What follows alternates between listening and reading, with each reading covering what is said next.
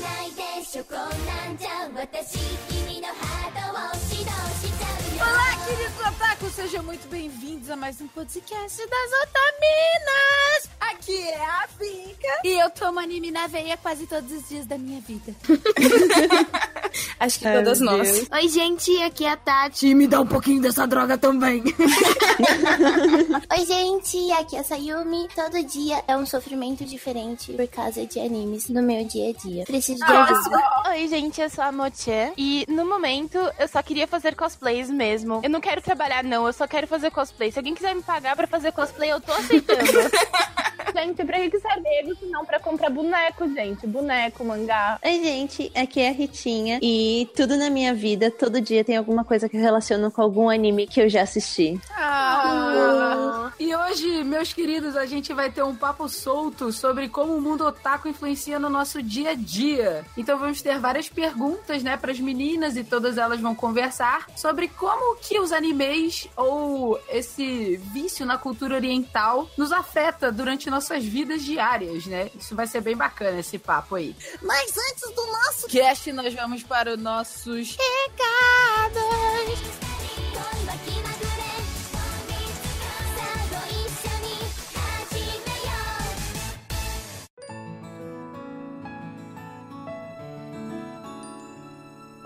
Olá, pessoal, sejam bem-vindos a mais uma semana de recados aqui no Otaminas. E lembrando que o Otaminas é um podcast realizado pelo portal Animal Crazes, mentira, Anime Crazes, de notícias e curiosidades sobre a cultura pop oriental. Então, se você quiser ajudar a produção do Otaminas, a gente tem o nosso Apoia-se e você lá pode ajudar o projeto a crescer ainda mais. Ajudando no Apoia-se, você tem acesso antecipado ao episódio do Otaminas. Como a gente sempre diz, os queridos apoiadores recebem antes com exclusividade. Fora as nossas internas, as nossas piadas, né, Vicky? As nossas besteiras. Que não saem no cast. Os stickers. Eles sabem os próximos cosplays que a gente vai fazer. É, esse grupo é por amor. Pois é, gente, eu se fosse vocês apoiava, entendeu? Apoiava pra gente poder brincar e conversar e falar um monte de besteira e todo mundo Exatamente. Então você ajudando no Apoia-se, você recebe o episódio antes e tem acesso a esse grupo privado com toda a equipe do Otaminas, que é a produção, todas as meninas e os outros apoiadores. E tem gente que tá espalhada pelo mundo e pelo Brasil. Então esse povo é incrível. Vamos agradecer a eles. Palma, editor, coloque palmas. Palmas. Clap, clap, clap, clap, clap. e nós vamos fazer agora um agradecimento especial aos nossos já apoiadores, né? Querido Felipe Peixinho, Monique Zebadua, Lucas Toledo, Gabriel Flor, a Sabrina Marques, Amanda Natália, o Roberto Leal, que é o nosso querido apoiador e gostamos muito de enfatizar que este apoiador, ele na verdade mora na Alemanha, então Otaminas é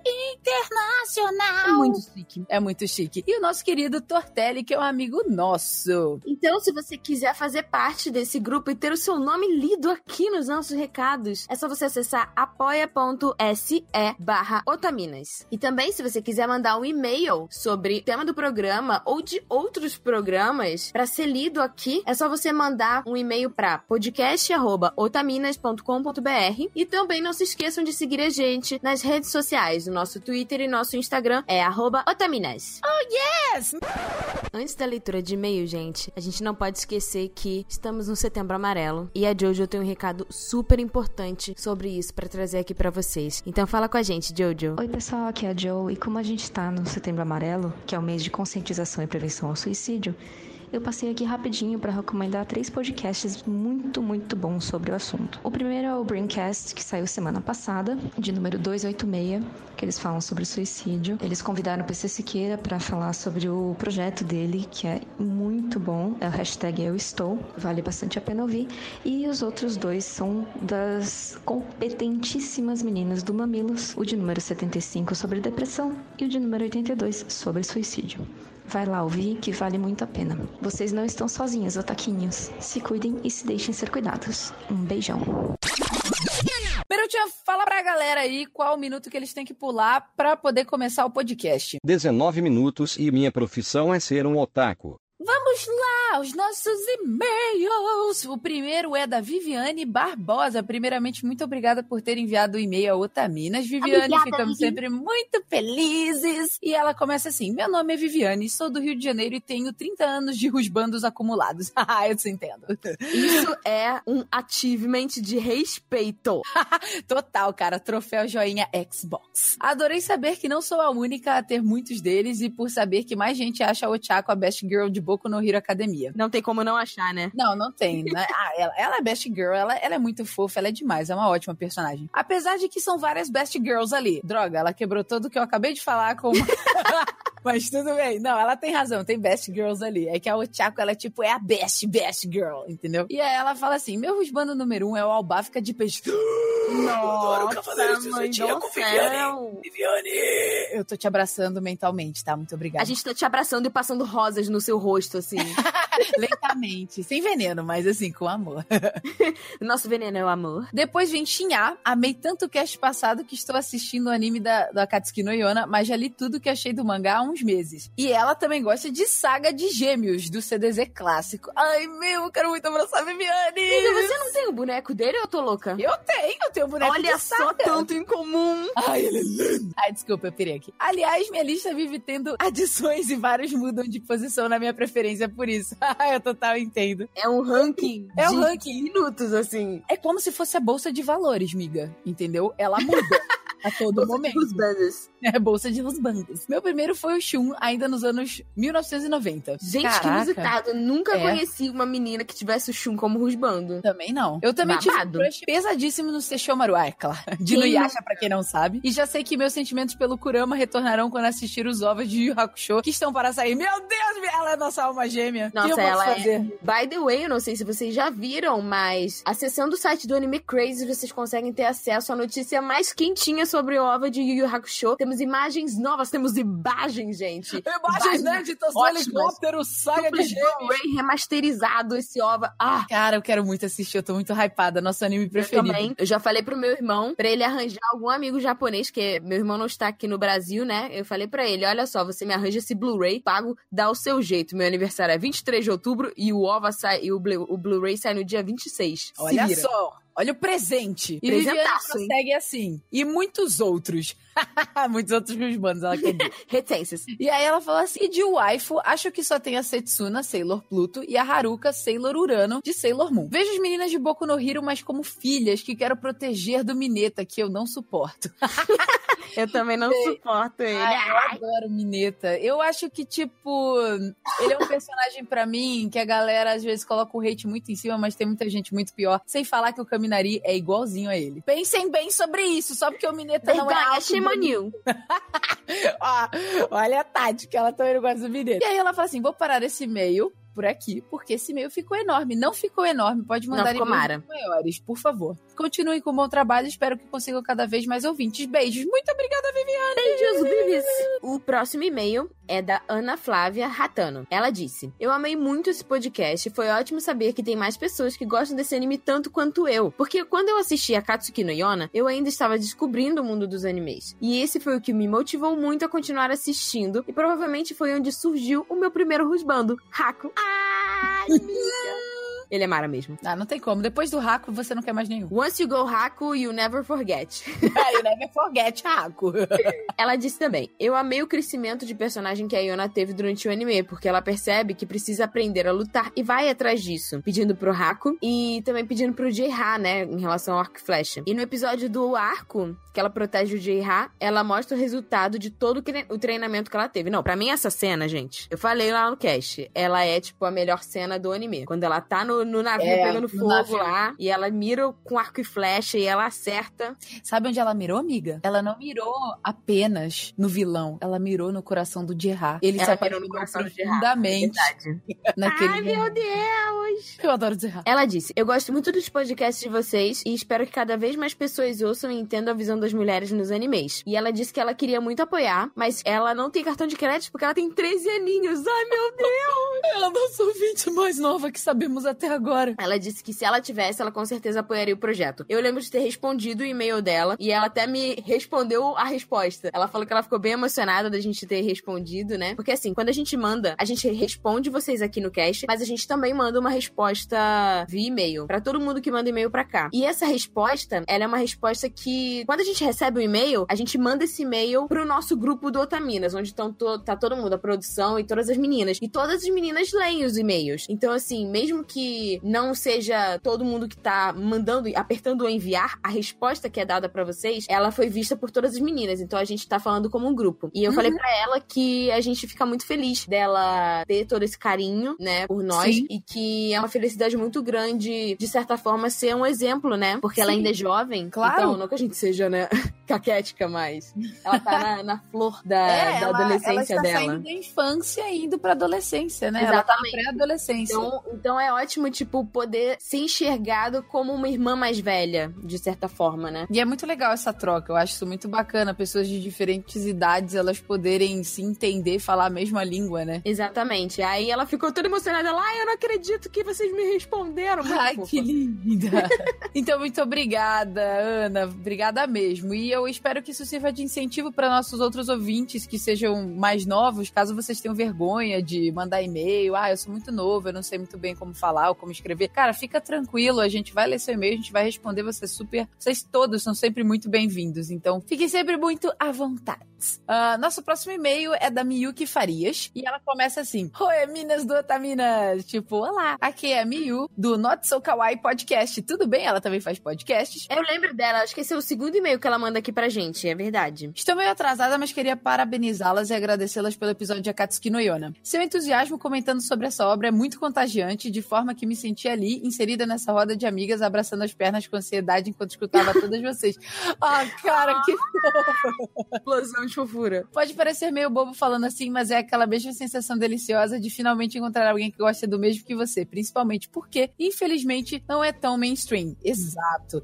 Eu, é assim, é como eu falei no podcast, eu disse que eu encontrei a Katsuki no Yona, a Katsuki no Yona muito por acaso. E foi muito sem querer. Aí eu cheguei pra Tati e falei, miga, eu vi um anime muito interessante. Aí ela começou a a também. Aí, tipo, eu viciei Tati. Porque eu peguei no meio do nada, entendeu? Eu tava olhando a lista de animes daquela temporada de 2015 e eu não tava encontrando nada que tava me interessando. Eu falei, ah, acho que eu vou ver esse aqui, vou dar uma chance. E eu, quando Foi a melhor fui... escolha ever. Foi. E eu fui com um determinado preconceito, assim, porque quando eu vi a capa e eu vi a sinopse, eu falei, ah, nossa, deve ser meio xarope, assim, sabe? Deve ser muito. Aqueles aranha versus doado. É, sabe, aquele. É muito.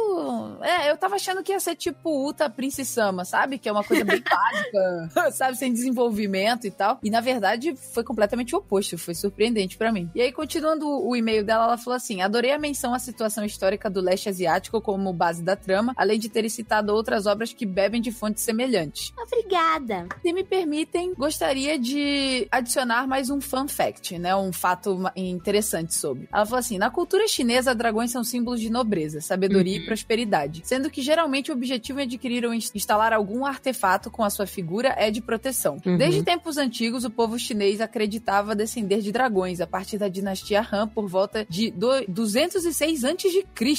Oh, yes. Eu me sinto em um documentário. Os imperadores sustentavam sua nobreza ao clamarem que havia sangue de dragão correndo em suas veias. A mais famosa classificação dos dragões chineses é a representação animal dos cinco deuses supremos do céu. Caraca, isso, nossa, parece muito nome de tipo. Nossa, eu amei esse e-mail que ela mandou. É, no qual a cada dragão protetor dos quatro mares da China é atribuído uma cor. Hora de abrir a Pokédex. Aí ela vai Ai, citando cada um dos dragões. Então eu vou começar pelo primeiro, dragão vermelho. É a manifestação do deus supremo da agricultura e da humanidade. Associa-se à direção sul, à essência do verão e ao elemento fogo. Seu animal estelar é a fênix, o que explica uhum. muito o nosso dragão principal, né? O, o rei, o Hiryu, como ele tá atrelado à humanidade, é, isso explica bastante esse amor incondicional que ele sentia pelas pessoas, né? Como uhum. se ele fosse uma figura até meio semelhante a Cristo, né? Uma, um amor incondicional. Então isso é muito bacana. Aí ela também cita o dragão branco, que é o deus supremo da virtude. Protege a direção oeste, rege o outono e é ligado ao elemental, ao elemento metal, desculpa. Seu animal estelar é o tigre. As garras, olha as garras do olha. Terra, não, do. Kidia. Do Kidia. aí. O dragão negro, Deus supremo dos céus e dos raios. Zela pe- pela direção norte. Ah lá, o, o. Como é que eles chamam ele de. O, O Trovão. Raco, é, o trovão negro. o trovão negro, isso, olha, exatamente. É o espírito do inverno e está conectado ao elemento água. Seu animal estelar é a tartaruga. Oh, yes! Que lindo, caramba. Muito E o dragão azul e o verde. Deus supremo da fertilidade, patrono do leste, representa a primavera e o elemento madeira. Como animal estelar, sua forma é a. Será que é lesma? mesma? Sua forma é a mesma, não, entendi. Ah, entendi. A forma dele é uma estrela. É, a forma da. Não, acho que a forma dele é um dragão mesmo. Ah, entendi. Nossa, eu. Eu lesma? A gente bugou. Mesma? Ah, eu também. Ah, entendi. Ele é uma estrela! Foi bom, amiga. Foi muito engraçado. Eu- Ai, meu Deus. E aí ela fala assim: Ué, e o dragão amarelo? Uma vez que ele representa o centro e é associado ao elemento terra, talvez não seja surpresa afirmar que a representação animal do Deus Supremo que deu origem a todo o mundo material e do qual os chineses uma vez entenderam descender. Olha só, incrível. A gente pode, tipo, associar muito ao dragão amarelo, que é o Zeno, como se fosse assim, essa expansão, essa continuação, né? A Uhum. origem de tudo, o infinito. Muito interessante isso. E aí ela continua o e-mail dela assim: Ok, vamos fechar a Pokédex e finalizar falando de personagens favoritos. É difícil deixar de gostar de algum personagem principal, pois todos são muito queridos e importantes nessa família. Não é mesmo? Ela É uma fala. família mesmo. Eu adoro a Yona. Quando dou por mim, já estou torcendo pra ela tanto quanto torço pelo Midoriya Shonen em Hero Academia. Desde que li a história do Zeno, a minha vontade de colocá-lo num potinho pra nunca mais sofrer ever. Sim, é muito buscando pra toda a vida é o Raco. Com toda certeza. Como vocês citaram vozes, eu confesso que tenho uma quedinha pela voz do seu dublador. Para fins didáticos, ele se chama Maeno Tomoaki e já dublou uma pá de personagens por aí. Talvez o mais famoso nessa temporada seja o Glóbulo Branco com cara de psicopata em Hataraku Saibou. Que é o Cells at Work. Nossa, cara, eu nunca teria feito essa ligação, mas tá aí porque que a gente tem. Eu tenho uma queda por ele, a Sayumi também. Pelo glóbulo branco, ele tem uma bela voz mesmo. É que ele é todo cacoi, né? Ele é Ele bonitão, ele é, todo tipo, ele é serão e tal, e parece Ele é muito muito- raco. Normalmente uma curiosidade, né? Os dubladores japoneses, eles costumam, de acordo com o timbre da voz deles, dublarem personagens com é, personalidades parecidas. Parecidas, é. Então é muito comum você abrir, por exemplo, uma voice list dos dubladores. Menos o dublador do Bakugou. É, esse aí, nossa, ele é muito versátil.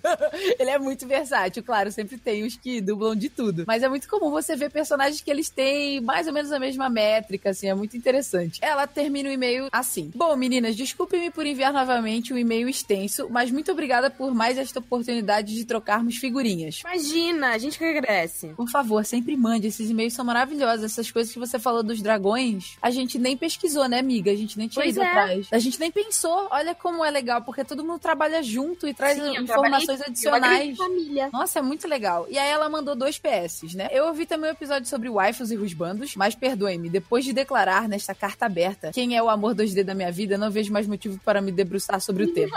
Olha. E o PS2, confesso que fiquei surpresa quando vi as menções do nosso podcast e até do meu bloguinho durante a leitura de e-mails. Achei que seria cortado. Muito obrigada de coração. Beijos e muito sucesso. Imagina! Obrigada. Eu queria realmente agradecer por todo esse carinho e a gente fica muito feliz de saber que você, tipo, considera a gente o seu grupinho de amigas, porque é exatamente isso que a gente quer, é passar essa sensação de acolhimento pra qualquer pessoa, seja um menino, uma menina, enfim, nós somos todos iguais e estamos todos aqui reunidos pra falar da nossa paixão pela cultura japonesa, pelos animes, pelos mangás e retratar de temas que às vezes não são muito abordados, né, Pra conscientizar as pessoas. Então, muito obrigada. Obrigada mesmo, Milk. Sempre mande seus e-mails. Seus e-mails são maravilhosos. E é óbvio que a gente nunca vai cortar o que você falou, querido. Então fique sempre muito à vontade para sempre contatar a gente. Pessoal, bora pro cast agora! Bom,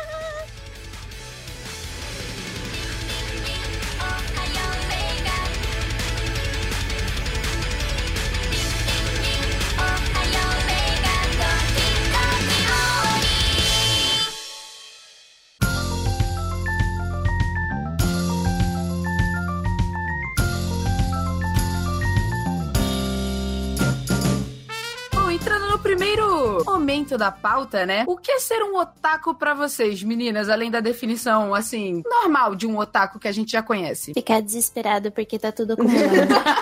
Nossa, isso é muito real. Acompanha temporadas de inverno, verão. São muitos animes bons que vão saindo e vão acumulando. Ah, Não é só a, a vida otaku, né? Tem toda a, a vida você social, que- ali, a família. Aí tem um monte de responsabilidade porque você é adulto.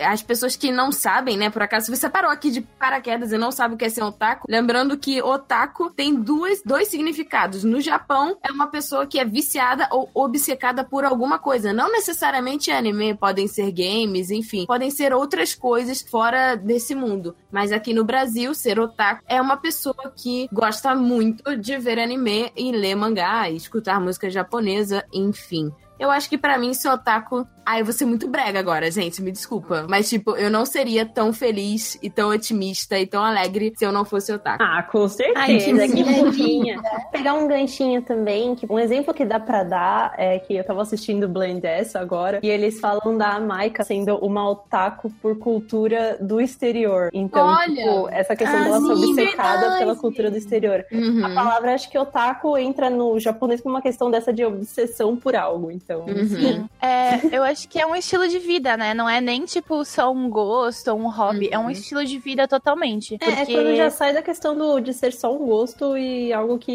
tem a ver no dia a dia. não é tipo, ah, sei lá, eu gosto de assistir novela. Não, é tipo, você vive a novela. Então, você vive o anime todos os dias. Você fica esperando as coisas. Você, você vive pra isso, assim. Eu, desde sempre, desde criança, vivo por isso. E é um troço que, tipo... Ao mesmo tempo, não é, não é superficial, não é só consumista, porque a gente é muito consumista mesmo. Uhum. Mas não é só consumista, porque, como a Tati falou, a gente não seria tão feliz, tão animada, não teria essa, esse posicionamento na vida se não tivesse tido essas influências que também são morais, né? Esse brilho no Sim. olho, né? Realmente é um estilo de viver, assim. É uma coisa que afeta a gente em todas as maneiras como a gente age, o que, que a gente vai fazer e o que a gente espera pra fazer logo depois que a gente volta pra casa, no primeiro momento. Tipo, eu quero ver muito anime. Mas eu acho legal ressaltar também que, tipo, por mais que a gente use palavras tipo obsessão, essas coisas, não é algo ruim. Exatamente Não, é. por essa questão que próprios animes trazem também como uma questão de moral. Não é uma obsessão ruim, tipo, é uma droga lícita. Zé Droguinha de anime. É liberado. gente. E, gente, como que é a rotina de vocês, então, já que a gente tá falando disso, de viver o anime no dia a dia, como que vocês definem, assim, você ser um otaku pra vocês, né, que gostam muito de anime, de games asiáticos, ou cultura oriental em geral, como que elas afetam vocês no dia a dia? Então, geralmente, assim, eu acordo, eu tomo café jogando Love Live. Na verdade, Destruíram minha vida. Justo. Aí eu volto, leio um mangá, faço alguns cursos online, sempre intercalando um pouco com anime e mangá. Bacana, amiga. Pra mim também é o dia inteiro, assim. Eu acordo pensando nisso, porque, sei lá, a roupa que eu vou sair pra rua, ela já tem influência dos gostos que eu adquiri dentro dessa cultura. E pra faculdade, eu sou a única pessoa da minha turma, assim, que vive isso desse jeito, apesar de ter ou curtem ou conhecem. Eu fico desenhando durante as aulas é, coisas de cosplay, planejando o que, que eu vou ter que comprar. Eu faço um milhão de calendários, assim, pra me organizar pra fazer as coisas, apesar de adiantar de nada, porque nunca dá certo. É, e, e aquilo, assim, eu, no decorrer do meu dia é isso. Eu passo numa banca, eu olho pro lado pra ver quais mangás que saíram. Já saiu meu Fullmetal. Tudo que eu olho pra onde eu vou, eu dou. eh, Em algum momento me remete a isso. Os aplicativos todos do meu celular têm alguma coisa relacionada a isso. Tudo que eu tenho é personalizado com fotos de personagens. Desde criança, eu sempre recortei revista, imprimi foto pra personalizar caderno, personalizar o que fosse. Meu dicionário, gente, da primeira série tem a foto da Sakura na capa. Ai, que Ai, que fofa! Eu separava os meus fichários. Matéria de fichário com, com imagenzinha de anime. Eu lembro de que tinha muitas teas de Chobitsu, que era as de melhor qualidade, ela tava linda em todas, então acabava sendo várias versões. Assistir A alguma gente marca coisa. o tempo vou ler em episódio coisa. de anime, né? É, não, é tipo assim, tenho um compromisso, falta 20 minutos. Eu vou assistir um episódiozinho pra passar o tempo. Acordo, vamos ler um mangazinho. Tô no trem, nossa, vou ler. Tem internet, eu vou estar tá lendo, eu vou estar tá assistindo. Tanto que o meu pai briga muito comigo. Ele fala, você usa a internet do plano todinha. Eu falo, mas pai, é uma necessidade. é pela minha sanidade mental, papaizinho. É, vocês falaram, ah, a gente acorda. Eu setei, né, felizmente, esse ano. Eu tenho uma playlist, aliás, se alguém quiser, tá, eu passo pra vocês. Eu tenho vários ringtones de mensagem e de toque de despertador com músicas de anime. Então, o meu despertador atualmente é uma musiquinha de Kami-sama Hajime Masta. Todos os meus despertadores são músicas de anime. Então, eu já acordo escutando. Gente, o meu pra eu ficar, pra eu acordar, tipo, bem puta mesmo, que é pra levantar, é o Hey Listen do, do Zelda. é, ele fica, Hey Listen! Aí eu, tipo, meu Deus, precisa acordar. O meu negocinho de mensagem é um, um barulhinho de trim do Sailor Moon e o meu de e-mail é a musiquinha 8 bits do Madoka. Meu eu Deus. sempre tô esperando alguma coisa. Passa isso pra mim, pelo amor de Deus. Vou passar. Eu passo pra todo mundo, gente. Eu só pedir, ó. Quem quiser que tá escutando um podcast, manda pra Otaminas que eu mando pra vocês, tá bom? É, o meu toque de celular também é a música que a Arissa de Lovely Complex usa no celular dela também, do Miboso. Ai, oh, gente. Sou cosplayer o tempo todo, gente. Eu quero ser igual aos personagens o tempo todo. Então, eu, tudo que eu faço é pra ser cosplayer. É que você entra no personagem também, né, amor? Ai, cara, eu não sei, todos eles fazem parte de mim um pouquinho, assim. Uhum. Então, eu não sei. É, é, que eu acho que a gente já é de uma geração que a gente fazia o, o personagem que era mais parecido com a gente em gostos, né? Não sei como é que tá. É. Eu sinto que o cosplayer hoje tem muito essa de escolher é, por aparência, às vezes. Mas eu acho que o nosso é muito de, tipo, eu sou esta personagem por dentro. Então, é, isso define fora. o nosso dia a dia, né? Por exemplo, o amor falou uma coisa que, que cara, eu fiz muito na minha infância, assim, quando tava na escola. Cara, eu imprimia imagens dos personagens de anime e colava atrás do meu caderno com fita durex, assim, bem porcão. Eu lembro é, isso. É, durex, bem porcão. Você lembra, Richard? Gente, porque você é, chegou a ver meus então, cadernos. um detalhe, é porque eu e a Vicky estudamos juntos no ensino fundamental. Então... Sim! então, Aí sim. eu vivo muito com a Tati, então a gente tem hábitos semelhantes. Então a história dos ringtones é a mesma coisa para mim. Eu acordo com o despertador do Boku no Hero Academia, tipo aquela música dele treinando com o Almighty na praia. Sim. pra já começar pra com... começar com Let's Get Titan! E aí, o meu outro ringtone pra Tati é o tema do Hunter vs Hunter, uhum. né? A música do início. E pra um outro amigo meu é uma música muito máscula de Hokuto no Ken, que é um cara gritando assim, What? As blusas também, né? Cara, eu acho que é, é, tudo, assim. E é engraçado, por exemplo, o meu teclado tem o teclado em português e tem o teclado em japonês. Isso é uma coisa muito boa, caso você, ouvinte, queira aprender japonês, para você ir já se familiarizando com os hiraganais, os katakanais. É, é bem legal você, você instalar. Além do que, se você for procurar uma música no YouTube que esteja em japonês, enfim, já tiver mais familiarizado, é muito mais fácil.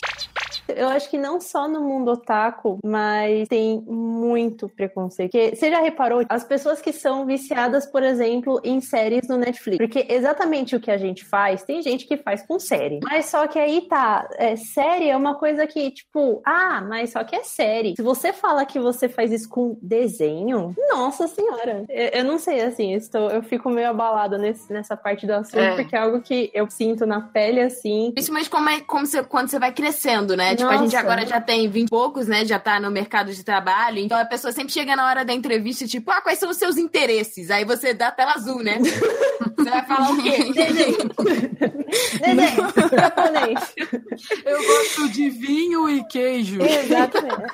falar o quê, cara? Isso que a Ritinha falou, realmente, assim, abrange ambos, ambos os públicos, né? Tanto masculino quanto feminino. Pega todos. Quando você vai falar assim, ah, eu, cara, eu realmente, assim, assisto muito anime e tal, a pessoa já te olha torto. Se você fala uhum. que você assiste série ou filmes, uhum. a galera já não. Game of Thrones não, não pilha mundo, tanto. É. Game of Thrones tudo bem, mas Shingeki, nossa, como assim?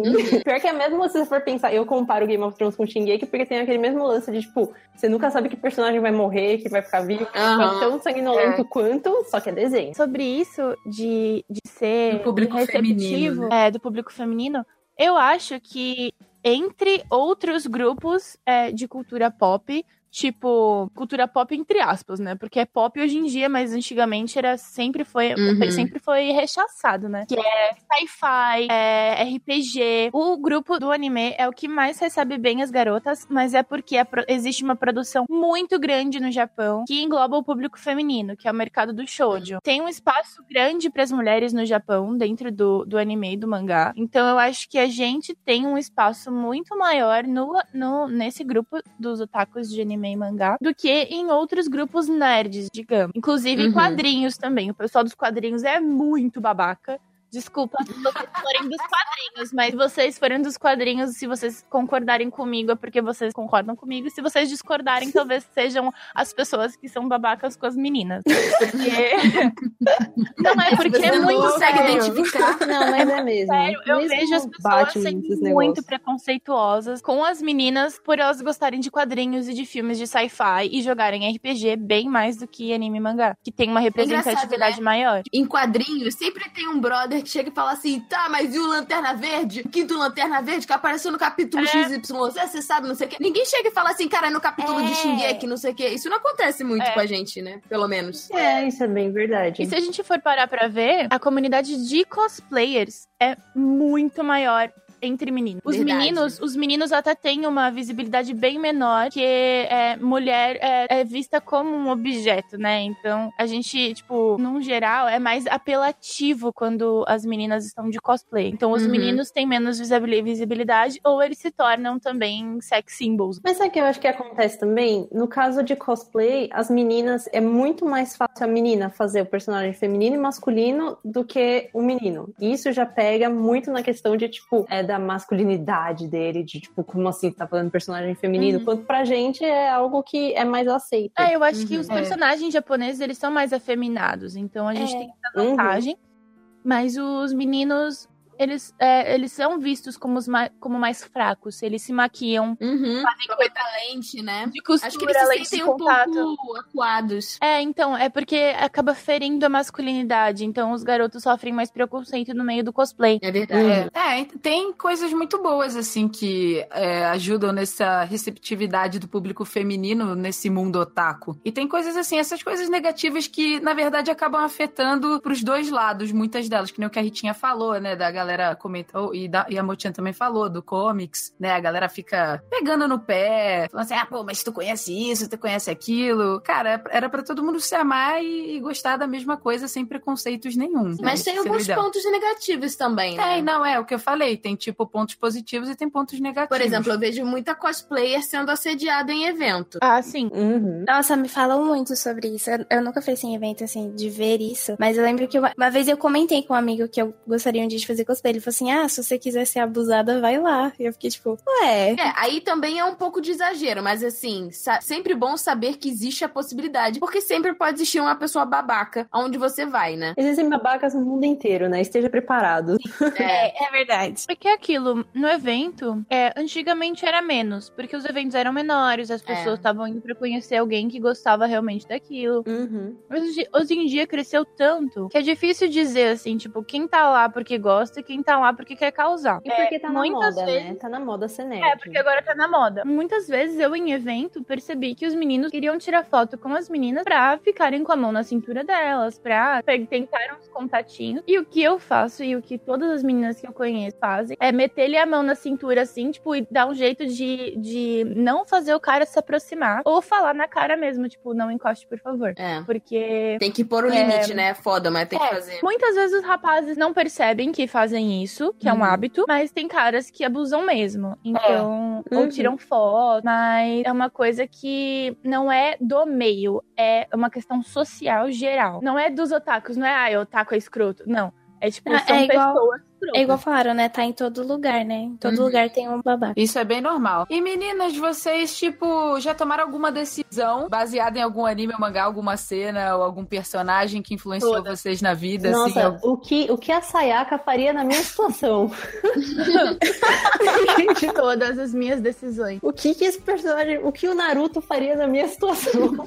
O Naruto desistiu? Não desistiu. o Naruto não desistiu. No dia que a gente se apresentou, eu até comentei Uhum. da Sora de Khaled Star, que foi a minha maior influência, É. assim, de quero ser como ela. É, então ela é sempre um- uma motivação pra mim. Mas todas as minhas decisões profissionais se deram por causa do meu gosto de anime e mangá, de querer ser dubladora, de querer atuar na área, de figurino, de cosplay, de tudo. Então eu me, me formei atriz pra ser dubladora. é, e agora eu faço rádio e TV e eu quero trabalhar com figurino, cenografia, enfim, por causa disso. É muito, muito legal, né? Tipo assim, como que acaba, tipo, guiando todas as escolhas. E eu acho que, assim, a gente passa a ser mais tolerante com muita coisa por causa desse contato, assim. Eu vejo muita gente que ainda tem esse pensamento meio etnocêntrico do tipo, só a cultura ocidental vale a pena. E, tipo, Uhum. como eu percebo que pessoas que gostam de cultura japonesa, cultura oriental, enfim, nós somos pessoas muito mais abertas a conhecer e a lidar com o que é diferente, né? Com tipo certeza. assim, com outras culturas, Uhum. não só culturas orientais, mas a gente tem muito menos preconceito. Tipo, que nem essas pessoas que ficam assim, sei lá, fazendo graça porque tá escutando japonês ou coreano e é uma língua esquisita. Assim, A gente não faz isso com. Mesmo que fosse, sei lá, tipo, algum dialeto africano ou um francês ou qualquer coisa do gênero. A gente tá acostumado, mesmo que a gente não entenda. E isso eu acho uma coisa muito legal. A gente aprende a lidar com a diferença. E também aprende a lidar com as dificuldades. Porque a gente vê esses personagens passando por várias dificuldades e como, tipo, essa questão da amizade, da perseverança, tem sempre em comum, né? Muitas obras. Eu acho que isso acaba formando um pouco do nosso caráter também. Até caiu uma.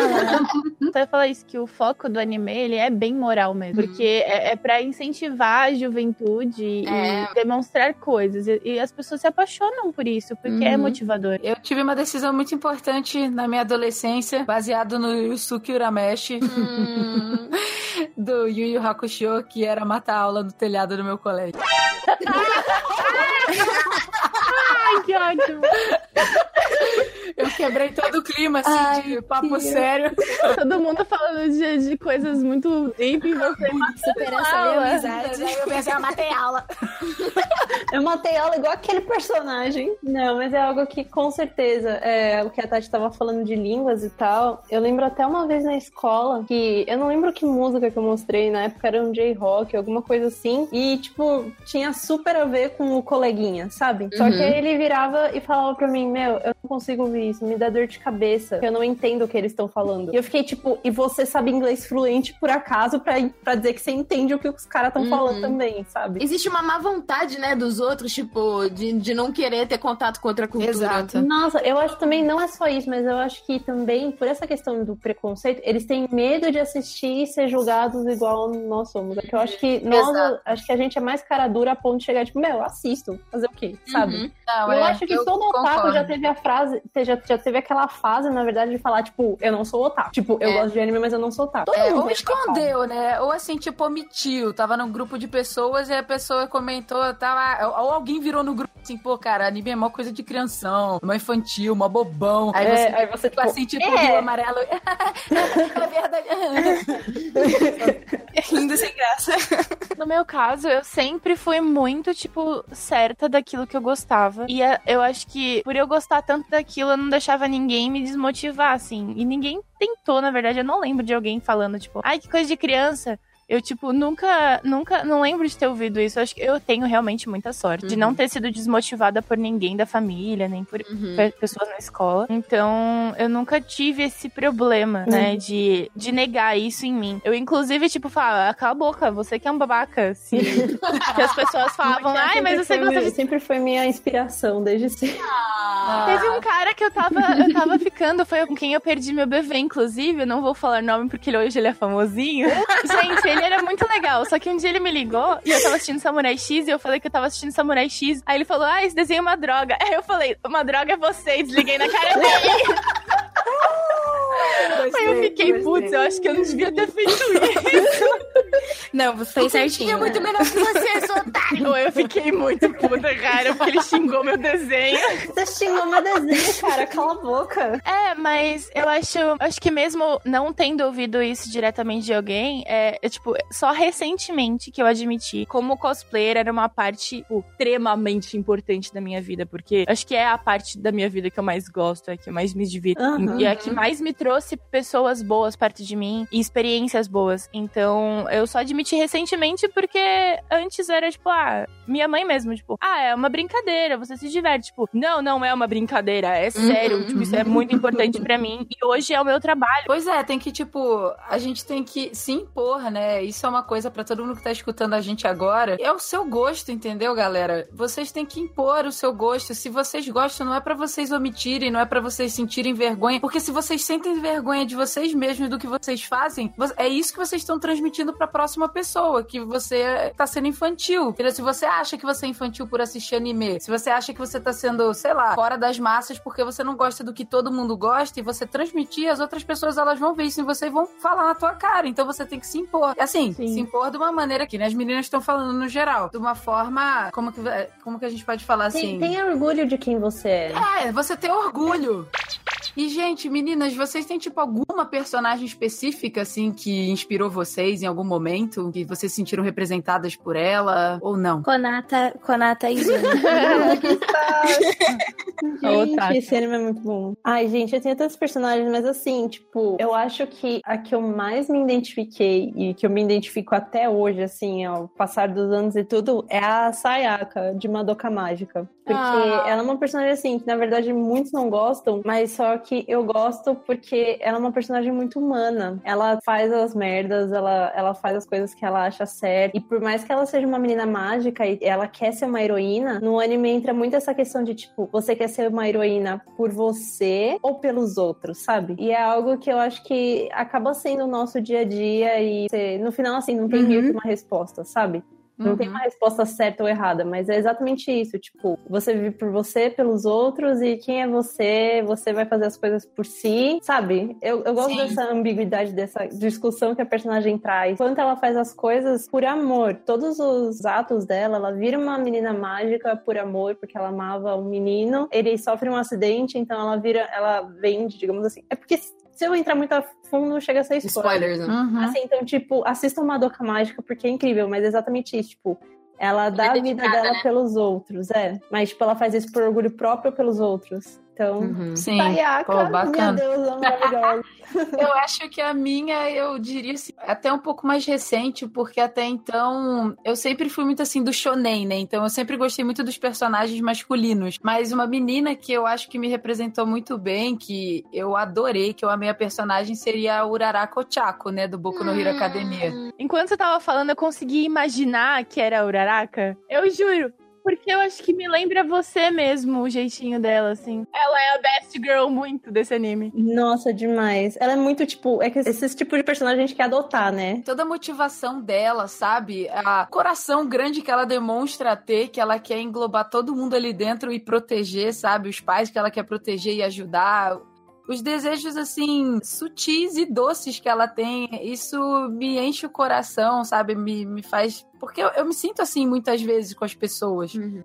Entendeu? Então ela me representa bem. Oh, Assim, no meu coração, ela, ela me traz esse aquecimento, essa lembrança de que o simples, né? E você amar as pessoas é o principal, o resto é consequência. Eu tenho duas personagens. É tipo, a que me inspira de uma forma e a que me inspira de outra. É, eu não sei se vocês já assistiram Guerreiras Mágicas de Heier, mas a protagonista, que é a Hikaru, eu amo essa personagem. Eu gosto muito da força dela, da determinação. Tipo, ela é uma personagem que ela vai amadurecendo ao longo da, da obra, assim. E eu amo Clamp, enfim, as duas são da Clamp. Ah, meu Deus!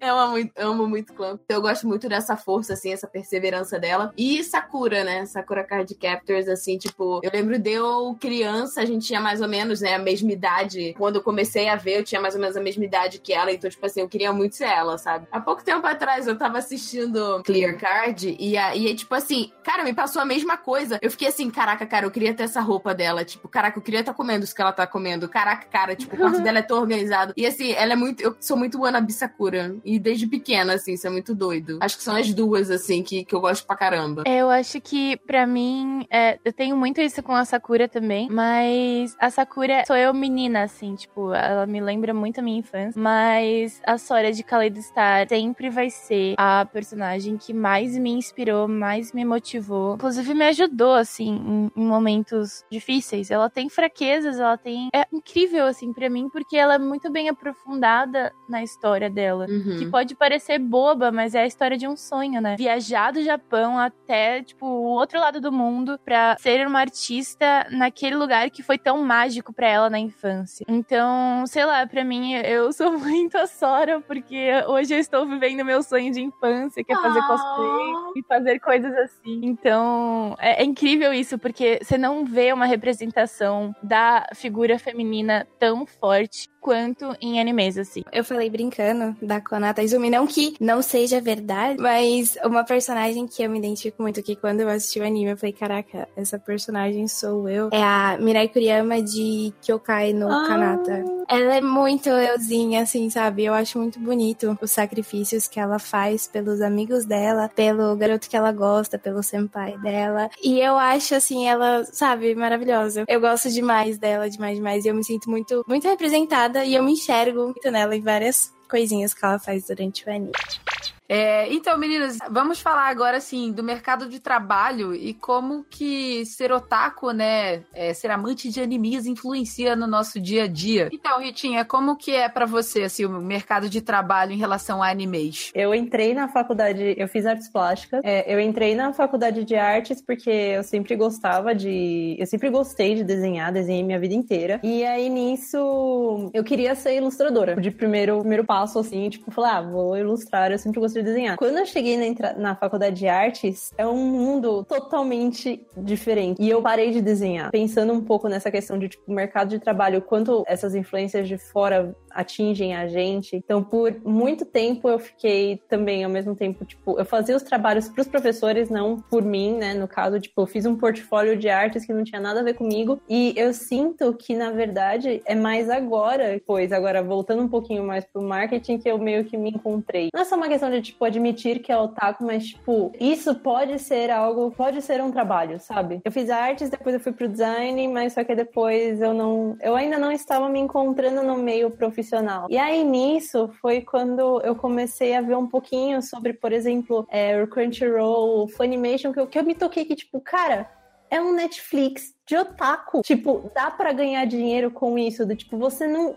Eu acho que o importante, não que, tipo, você, você pode ser otaku e você pode ser um médico, você pode. Mas eu acho importante você não se enganar quanto a quem você é. Se você quer trabalhar com, tipo, eu percebi que eu gosto desse mercado de entretenimento, desse mercado de é, eventos e cultura pop, no caso. Então, eu sinto que eu tô bem mais focada agora nessa questão de procurar emprego, nessa. Porque aí nisso, você sendo verdadeira consigo mesma, você passa essa ideia também, mesmo também pros entrevistadores. Então, tipo, não adianta você querer se enganar, sabe? Antes de qualquer outra pessoa. É que cada vez mais vai aparecendo também empresas, né? Conforme vai crescendo público e tal, vão aparecendo empresas que, tipo, usam desse do mercado, do meio otaku, como, como fonte de renda, né? Então, os eventos, a própria Crunch. Com certeza. É uma galera Então, cada muito vez mais. Sim, cada vez mais. Mas é, sobre a questão assim, que tanto a Ritinha como a Mochan, né, que elas trabalham, trabalham também e usam como hobby, né, na maior parte do tempo, assim, mas com a questão Sim. do cosplay. Queria que vocês duas também comentassem um pouquinho sobre. Cosplay é muito difícil a gente dizer que cosplay pode ser uma profissão por si. É, tem sempre alguma outra coisa envolvida, ou a pessoa é, é um influenciador digital, produtor de conteúdo de alguma outra coisa. Nunca é, tipo, sou cosplayer, vivo de cosplay. Só, só vive de cosplay gringo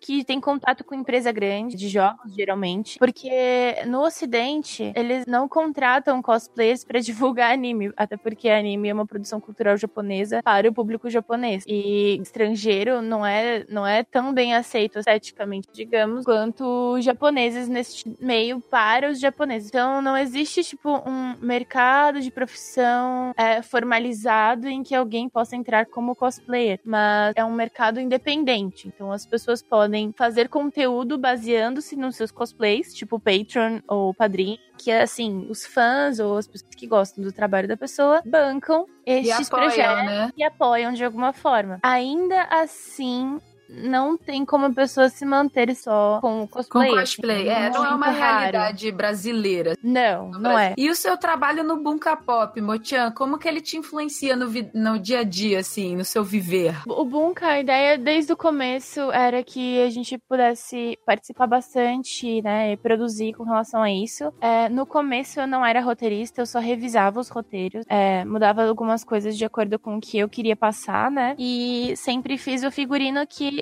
já era baseado nos meus cosplays mesmo. Não, não sei dizer se muda alguma coisa no meu dia a dia, porque a mudança é que hoje a gente tem essa visibilidade e a gente vai em eventos e pode falar sobre isso e é, temos nossas vozes ouvidas, sabe? Essa é a diferença. É, isso é muito bacana. É, eu acho que, sei lá, eu só comecei a consumir bem mais o negócio do que eu já consumia antes. Agora eu sou roteirista full time, assim, tipo, 100% dos vídeos do é, meus com o Jack, né? Eu roteirizo. Em eventos, é, a gente também participa, né? De, de formas diferentes. Basicamente, a diferença é que às vezes as pessoas me reconhecem na rua, acham legal o trabalho, eu acho muito, muito grata mesmo. E eu conheci muitas pessoas através de. Então, eu só sou mesmo grata por poder falar de algo que eu gosto tanto. É aquilo, é que o mundo tá mudando, né? O advento Isso. da internet mudou muita coisa na, na humanidade.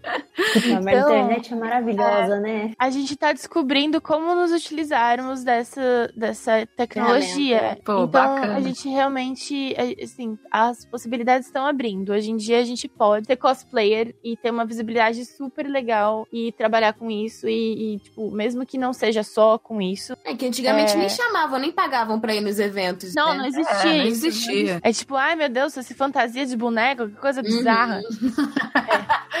Minha mãe vira, vira pra mim até hoje e fala, tipo, 25 anos na cara fazendo cosplay de colegial. Eu falo.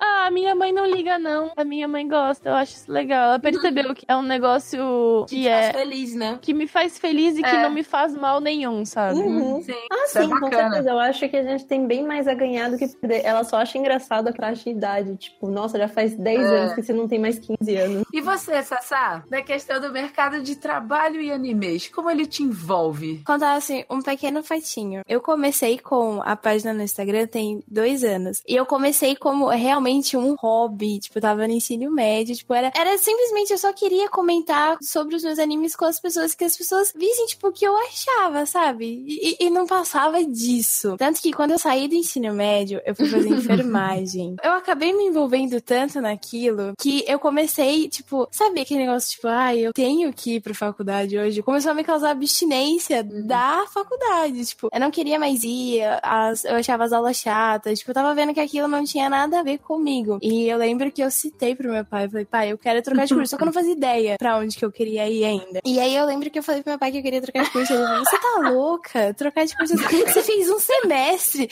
Nossa, eu paguei. Eu falei, não, pai, calma. E você quer trocar pra quê? Eu fiquei, tipo, não sei pra que, que eu quero, trocar. pra anime e mangá. Pois é. Eu quero estudar anime no Japão.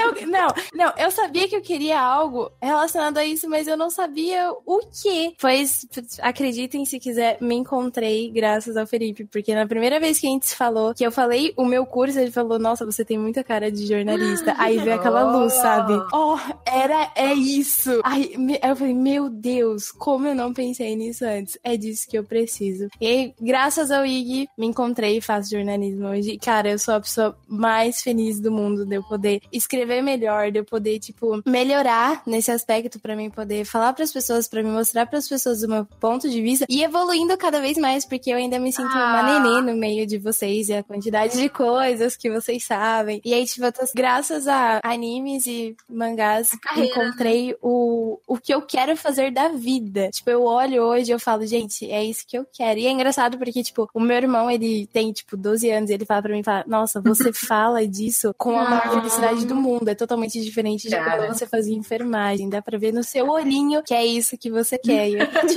Ah, cara, muito bacana. E você, Tati? Hum, eu acho que a minha escolha por fazer design gráfico e aí agora moda tem muito a ver realmente com essa questão da estética, é que conforme a gente vai vendo, tipo, muitas animações, muitos desenhos, muitos animes, enfim, muitos live action já, a gente vai criando um senso de estética que é um pouco diferente dos outros e você fica muito impactado visualmente, então isso acabou fazendo com que eu também escolhesse, né, a faculdade que eu queria cursar por ser estimulada visualmente o tempo todo. Atualmente eu tenho uma marca de livros artesanais e é muito legal porque eu acabo conseguindo fazer muitos livros e cadernos que têm inspiração, né, nesse universo não só otaku, mas também nerd. Já fiz de livros de Zelda, enfim. Então isso é muito legal, porque muita parte desse público que gosta desse ambiente de fantasia, encantamento, desde o mundo nerd até Game of Thrones, passando por games e animes, fazem parte do público. E agora, finalmente, a gente, eu e Vitória, né, juntas com essa questão dos podcasts, do, do das streams, a gente tá conseguindo aos poucos também é, se direcionar para um novo caminho que é viver do seu sonho, né? Então, assim, quero realmente. um apoio moral.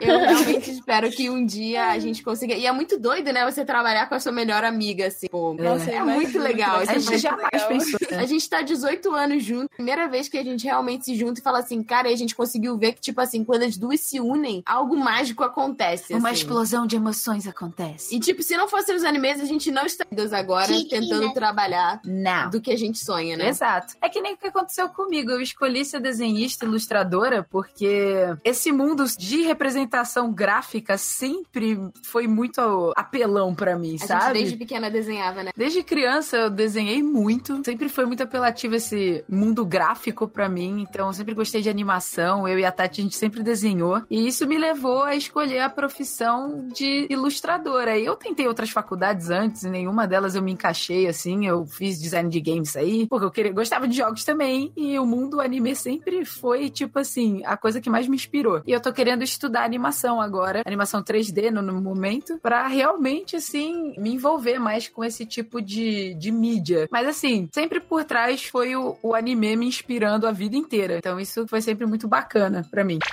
E, gente, que tal a gente falar sobre as pessoas da família de vocês ou amigos que não entendem muito, ou não conhecem, ou não curtem esse mundo otaku, essa coisa de anime? Qual a opinião deles no seu, sobre o seu dia a dia? Assim, já que você, a gente é um pessoal que gosta muito, né? Vive muito imergido em anime e tudo mais. É complicado falar disso, porque, como eu disse, eu fazia enfermagem, né? E era tipo, aquele negócio do pai, né? Meu pai sempre foi, ai, a minha filha de medicina, ela fazia enfermagem, depois ela vai pra medicina, e a minha irmã já tava nesse meio. Então era assim, o orgulho da família, sabe? Quando eu disse pra ele que eu queria trocar de curso e que era por causa de influência de anime, mangá, ele ficou louco. Ele.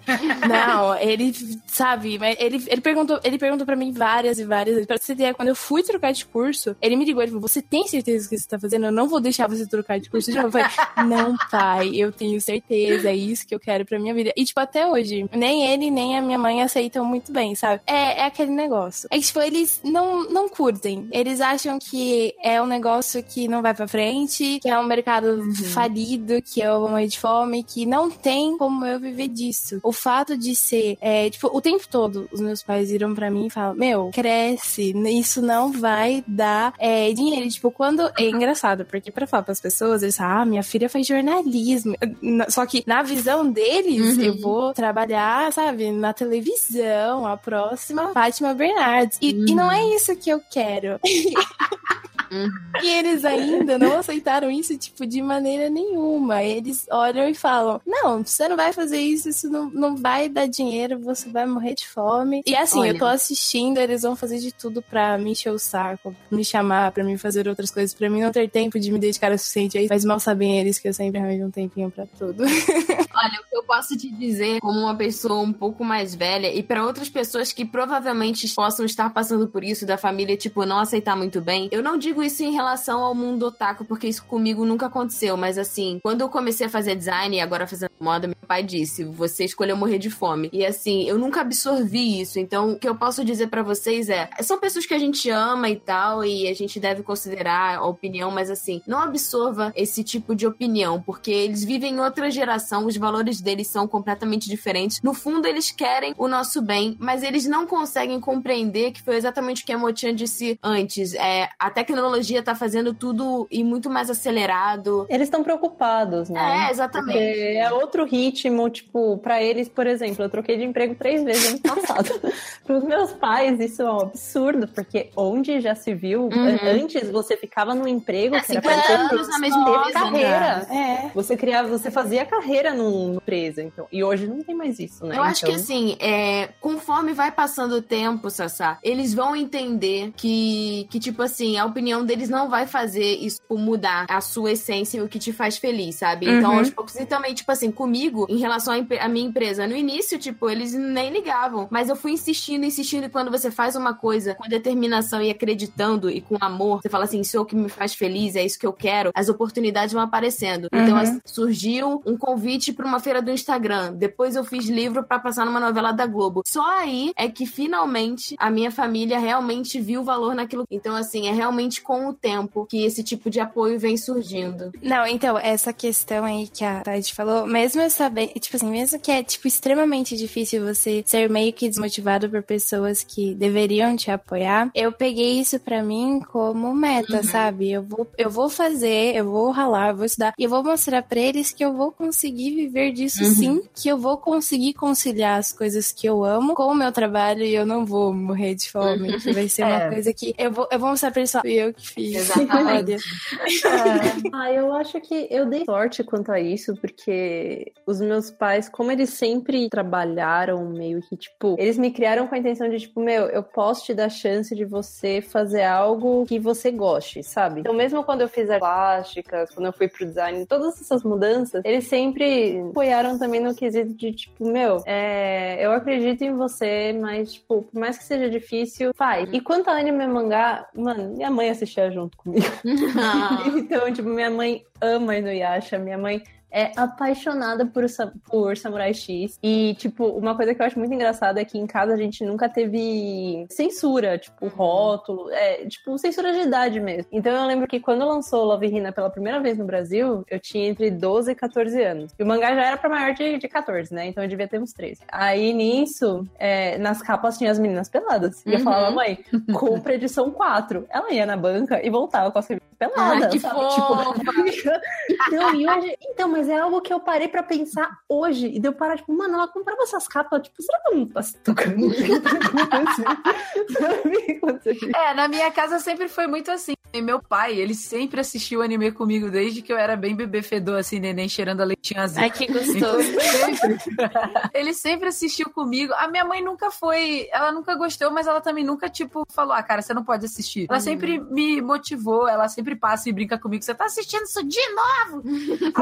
Que eu quero. Aí, aí a gente fica brincando com isso, aí ela ria, várias coisas. Sempre foi, tipo, muito aberto. Nunca tive nenhuma restrição. Todos os meus amigos sempre, assim, pessoas que viraram amigas mesmo, sempre tiveram voltadas pra esse mundo também. Então, assim, eu nunca senti nenhum problema em relação a familiares e amigos ao meu redor assistindo ou falando sobre isso como se eu fosse uma criança ou como se eu devesse largar. Parente já é outro 500, já são outros 500, Não, né? o importante é meus pais, o resto. Não O importante são os pais, porque o Eles resto que me bancam, então o resto, beijo e abraço pra você, amigo. A gente deixa pros próximos podcasts pra falar do- dos outros. E você, Mo? Quando eu era criança, meus pais trabalhavam o dia todo, né? Os dois. Eu ficava bastante tempo em casa sozinha com meu irmão. Ele jogava videogame e eu assistia muito desenho. E brincava no quintal. O Super Pig, inclusive, é um dos que eu mais brinquei e me diverti. Eu, fiz, eu até fiz cosplay da, da Super Pig recentemente. Porque é, foi um marco na infância. Ah, muito mas- engraçado esse desenho. E, assim, nunca teve uma resistência da minha família. Na verdade, minha mãe foi comigo comprar os tecidos, foi comigo costureira da primeira vez que eu fui fazer cosplay. Uhum. Porque ela sabia que desde criança eu queria fazer isso. Quando eu era pequena, eu falei que eu queria roupa que nem a da Sakura e a gente fez uma roupa parecida com o crepom. E a minha mãe fez um báculo da Sakura pra mim. Ela desenhou o báculo, tipo, numa folha. Colocou num- numa madeirinha que tinha no quintal, assim. E eu brinquei, tipo, com aquilo loucamente. Era incrível. Que linda. E aquilo, a minha mãe sempre fez parte da brincadeira. Fazia maquiagem em mim antes de ir pro trabalho. Então, ela sempre teve ali, sabe? De alguma forma. Inclusive, tem pedaços, cosplays meus, que foram os meus pais que fizeram e me ajudaram a fazer. Ah. Molde de tecido, de coisa. Então, assim, eu sou muito sortuda. Eu sou muito grata. E esse apoio que eles me deram só me tornaram uma pessoa mais Uhum. forte ainda pra ir isso como algo que eu gosto e não deixar ninguém passar por Uhum. Então, vocês queridos otakus que vão ter filhinhos, Sim, Por esse favor, exemplo. apoiem sigam esses exemplos de todos Mesmo- os papais queridos. É, mas mesmo se as crianças não gostarem de anime, tá? Se elas não gostarem, se elas gostarem de moto, apoiem as Sim. crianças. Não As joga crianças de gostar de moto. Se não gostar de jogar videogame, não vai deixar a criança, ó. Não vai sair daqui É. até zerar esse Final Fantasy VII, tá, tá ligado? Pai, eu não como há três dias, não importa. Sua mãe deixa na, na porta do quarto. Mas joga esse jogo. Uma coisa que eu queria falar que eu não falei é que, em relação aos meus pais, que eu falei sobre trabalho, né? Mas assim, em relação ao universo de anime, ah, eu também fui muito sortuda, amor. A minha mãe também, os primeiros cosplays que eu fiz, a minha mãe costura muito bem. Ela me ajudou, ela comprou todas as coisas. E uma coisa que, assim, meu pai é uma pessoa muito, muito retraída em matéria de tipo, meus pais não me abraçavam, sabe? Eu nunca fui. Não foi uma coisa muito carinhosa. Eles cuidam de mim de outra forma, né? Mas assim, eu nunca vou esquecer do momento que, tipo assim, meu pai mudou. Meu pai sempre usou o e-mail do trabalho dele. E aí, meu pai falava comigo por e-mail. E ele mudou a assinatura do e-mail por uma imagenzinha que tava escrito em japonês, Otosan. Ai, que bom! E tipo assim, ele falava, ele mandava, pô, isso era um e-mail de, tipo, sério, do trabalho dele, das reuniões e tal. Mas ele sempre manteve. Então, tipo assim, isso é muito Ai, legal como a gente vê nossa. que, tipo, de um lado, a pessoa não é tão carinhosa, mas existe um carinho por outro. É, muito ele viu bacana. Full Metal e gosta, enfim, tipo, eles bancaram um curso de japonês pra mim, então realmente eu sou muito grata mesmo. Pois é. Eles são muito bacanas, né? Os nossos pais, cara. Eles pagaram a viagem pra mim no Japão, minha mãe relutante, assim, mas você vai mesmo pro outro lado do. Você tem certeza? Fala assim, mãe, se eu não desbravar aquelas terras, ninguém mais vai. cara, meu pai, com 65 anos, ele assiste anime até hoje. Ele é apaixonado, ele adora. Ele sempre pergunta, cara, o que, que vai ter de novo aí? Vamos assistir. Ele vê. Boku no Hero. É, ele adora Boku no Hero, adora Vou tentar. É vou tentar bacana. converter meu pai pra otaku e vou ver no que dá. Vai que, né? Ué, tenta, vai que ele gosta. Começa com uns assim que tem o porrada, máximo é a morte. Normalmente é. É. E sobre relacionamentos, queridos? Os namoradinhos nerds e otakus de vocês, vocês, como que é o dia a dia de vocês? Eu, eu quase mandei a história, sabe? Que vocês colocaram no Anime Crazy, a história do, de namorado otaku. Só que o Casey falou, não, é muito bosta. Aí Meio você esperou pra falar no timing. podcast, né? Muito bem, Ritzinha conheceu o Kenzo por causa de amigos otakus, não foi isso, Ritzinha? Cara, deixa essa, essa parte no cast, por favor, foi muito creepy. Então, foi mais ou menos assim. Na verdade, a gente tinha um amigo em comum, mas quando eu conheci o Kenzo, ele tinha parado, ele já ele não assistia mais anime, ele não ia, ele não gosta muito de ir em eventos, na verdade. E foi algo que eu virei pra ele quando a gente se conheceu, e ele, nossa, mas você assiste isso? Eu, lógico, tipo, como não? E algo que ele disse que foi o que chamou a atenção dele em mim é o quão eu era natural, o quanto eu admitia as coisas, tipo, eu sou taquinho mesmo, eu gosto disso mesmo, e tipo, ele achou isso, ele gostou disso, Ah, de- dessa naturalidade de aceitar quem você é e, tipo, falar isso, tipo, bater no peito, falar, eu sou assim mesmo, sabe? E hoje ele é tão otaku quanto eu, tipo, ele lê mais mangá do que eu, ele voltou, tipo, a ver os negócios que ele falava, ah, não tem mais anime bom, tipo, não fazem mais anime bom igual antigamente. Aquela frase de que todo Aham. mundo que parou de assistir uma época de anime. Eu falei, ah, tá bom. Aí eu fiz ele época- assistir Joe. É, a, a Vicky fez ele assistir Jojo. e a gente, te- a gente tem tem ainda um Jojo Day que a gente marca aqui em casa e a gente assiste todos os episódios de Jojo. Precisamos marcar falando nisso. Por favor. Então foi algo muito assim, foi algo muito. Ele voltou a assistir e a gente, tipo, ele é o taquinho de novo, graças a mim. Essa é a minha relação com o Kenzo. Então aqui tem a pergunta, né? Se faz diferença ou não se envolver com otakus. E pelo menos no meu ponto de vista, pelo menos pra mim, sempre fez muita diferença. Tipo, é a primeira vez que eu estou namorando com otaku está sendo a coisa mais linda do mundo. Porque os meus outros namorados só sabiam me cobrar. Então, porque a pessoa te. A pessoa, ela sabe, ela identifica Sim. também. Né? Então, Apesar, é um, tipo, muito apesar do meu amorzinho poder. só falar que eu assisto anime ruim, né? Tem um anime que está saindo esta temporada que é Wotaku Nico Ela meu Maravilhoso. amor. Maravilhoso. É, é porque, ao mesmo tempo que é incrível você olhar pra aquilo e se identificar, é assustador, porque eu fico, meu Deus, eu sou muito estranha, que eu sou. Porque você vê, tipo, a pessoa fazendo um troço que você sempre faz, só que você percebe que. Cara, aquela personagem que é cosplayer. entende. É tipo muito você. É totalmente ela é muito exteriorizado. É realmente assim, a- toda a tensão e, e todos os hábitos que a gente tem envolvem isso. Então é muito difícil estar com alguém que não está dentro do Sim. meio. Uhum. Deixa eu ver. É que eu- só me relacionei. É, é- é muito estranho, porque eu não sei me relacionar com pessoas normais, assim. Na produtora, eu juro, Eu na ver. produtora, a maioria das pessoas são normais e eu não consigo manter uma conversa de mais de 15 minutos, assim, sem Homem. falar de um desenho, sabe? Tipo, ah, eu vi isso É muito desenho. Aí eu, estranho, né, amor, cara? É, tipo, é eu muito fico numa estranho. Não é, na verdade, tensão. o problema de falar do desenho. É tipo que a pessoa fica tipo, ah, mas seu exemplo é um desenho. Porque se fosse uma série, ela não Exatamente. Uhum. É que todos eles, tipo, sabem o que é e tal, mas eu ainda me sinto meio pressionada, sabe? Uhum. Pra falar, porque, nossa, meu Deus, a pessoa com certeza vai achar estranho. Mas, porque é, é um estilo de vida mesmo. E todas as pessoas que eu me relacionei com algum envolvimento, se não tinham, eu não me recordo de ter estado com a pessoa at all. E você, Tati? Ah, eu tô há quatro anos namorando o Taquinho. Eu acho que eu só fortaleci a otaquice dele. Ele sempre foi, mas a gente não se conheceu em evento. Ele, a gente se conheceu tendo uma banda. Eu sou muito Maria Palheta. Os três namorados que eu tive foi em banda. Mas- Não, foi- quando eu falei pra Amor, eu e a Amor, a gente tem um projeto de tocar junto. Então eu falei, cara, eu sempre me envolvi com pessoas com quem eu tive banda. Cuidado. Ela ficou rindo. Sim! Nesta noite o amor chegou. Mas eu acho que não existe coisa melhor do que você se sentir à vontade com a pessoa que você tá pra ser quem você é. Porque eu já tive um relacionamento, é, eu namorei três pessoas, né? Meu segundo namorado, ex-namorado mais recente, ele não era otaku. Ele não gostava de assistir e, tipo, era isso. E foi um momento em que, assim, eu me senti. Foi os anos que eu mais não fui eu mesma. No entanto, que eu e a Vitória, a gente ficou bem afastada na época que eu namorava esse cara.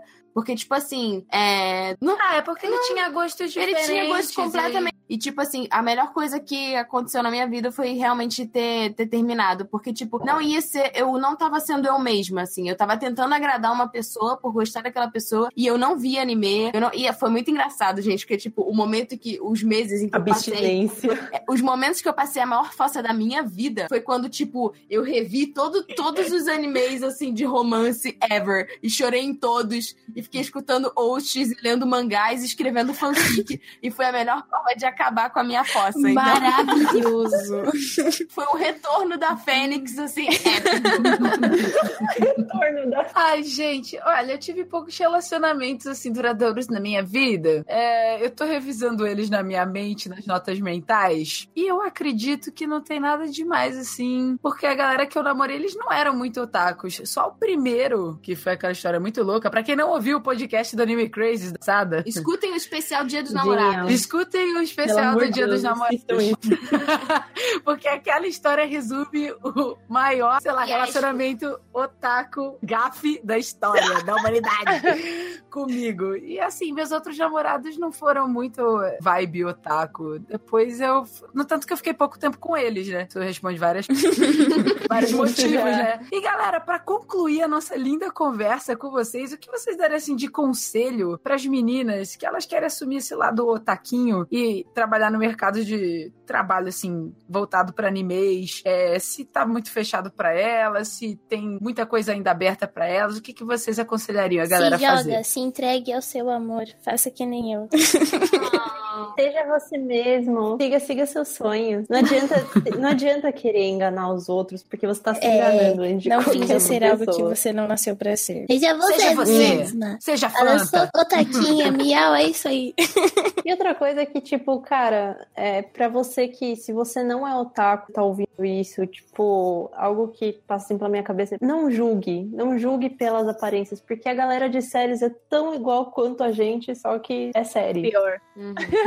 É tão igual quanto Gente, pior, mas. E é série, gente. É a única, a única diferença é que a gente, de verdade, o nosso é desenho. É o que a Rita falou, gente. Anime, como qualquer outro tipo de mídia, qualquer outra, música, série, filme, é tão normal quanto. Entendeu? Não tem essa distinção. Quem coloca rótulos, quem é, cria uma label pra esse tipo de coisa, o É nós mesmos, são as pessoas. Quem cria os preconceitos são as próprias pessoas. Então quem tem que, quem tem que tipo mostrar para as outras pessoas que anime é tão normal quanto somos nós. Então a gente é responsável pelo que a gente gosta. Então represente isso com orgulho. Essa coisa de ficar falando que o otaku é fedido, tipo, cara, você não tá colaborando com nada, entendeu? Você só tá, tipo, repetindo um discurso bobo, se despreciando por nada, assim. É, mas eu também acho que você se desenvolver na área é algo natural e é uma consequência de uma coisa que você já gosta. Uhum. Então, eu tenho visto muitas pessoas é, mais novas querendo entrar nesse mercado de trabalho sem ter a noção de que ele é composto Uhum. por fãs. Uhum. É, porque virou uma moda e aí as pessoas, tipo, por moda, por ser uma moda, elas acham que estão afim de fazer aquilo, mas na verdade elas não têm a noção de que isso é um estilo de vida, isso é uma coisa que absorve 100% da sua, da sua existência. Você mexer com fã, você tá mexendo com o amor. É, sabe? É a exatamente. paixão das pessoas, né? Você tem que ter responsabilidade. Exatamente. Então eu vejo muitas pessoas querendo começar a carreira, entre aspas, de cosplayer por questão de visibilidade. Não é nem pelo carinho. Dá pra ver quando Uhum. a pessoa faz com carinho, quando ela não Sim. faz, sabe? Mas é, tem muita gente infiltrada no meio que não tá ali porque gosta. Eu acho que a gente tem que ser sincero com a gente e perceber que esse espaço, ele é um espaço que demanda muito amor e muita dedicação. Uhum. E só vai dar certo se tiver muito amor e muita dedicação, né? Além de, de uma, um conhecimento de tecnologia e do meio, etc., que acaba a- colaborando, né, pra gente conseguir trabalhar Uhum. nesse, sei lá, na Crunchyroll, por exemplo. Precisa ter um básico ali também, não é só ter Sim. só saber mexer no computador, entende? Então, tem sempre uma questão técnica. Então, procurem uma formação que vai fazer vocês felizes e sejam sinceros com vocês mesmos, realmente. É isso aí. E eu não acho que o mercado otaku é fechado pra mulheres. Existem muitas diretoras, existem muitas roteiristas, existem muitas criadoras de conteúdo, muitas ilustradoras. Inclusive, existem mangás brasileiros feitos por mulheres. Caso você seja uma ilustradora e queira ser mangaka, existe um mercado pra isso cada vez mais com a internet, com crowdfunding. Dá pra você fazer. O mundo da dublagem também, o mundo do cosplay, eu acho que assim, é um dos meios nerds, como a gente falou no início, que mais abrange mulheres, apesar das dificuldades que toda mulher, infelizmente, acaba tendo, né? Ainda assim é um Se mercado muito aberto, então como diz Nassar, se joga. Isso! Só vai. Se joga, cara.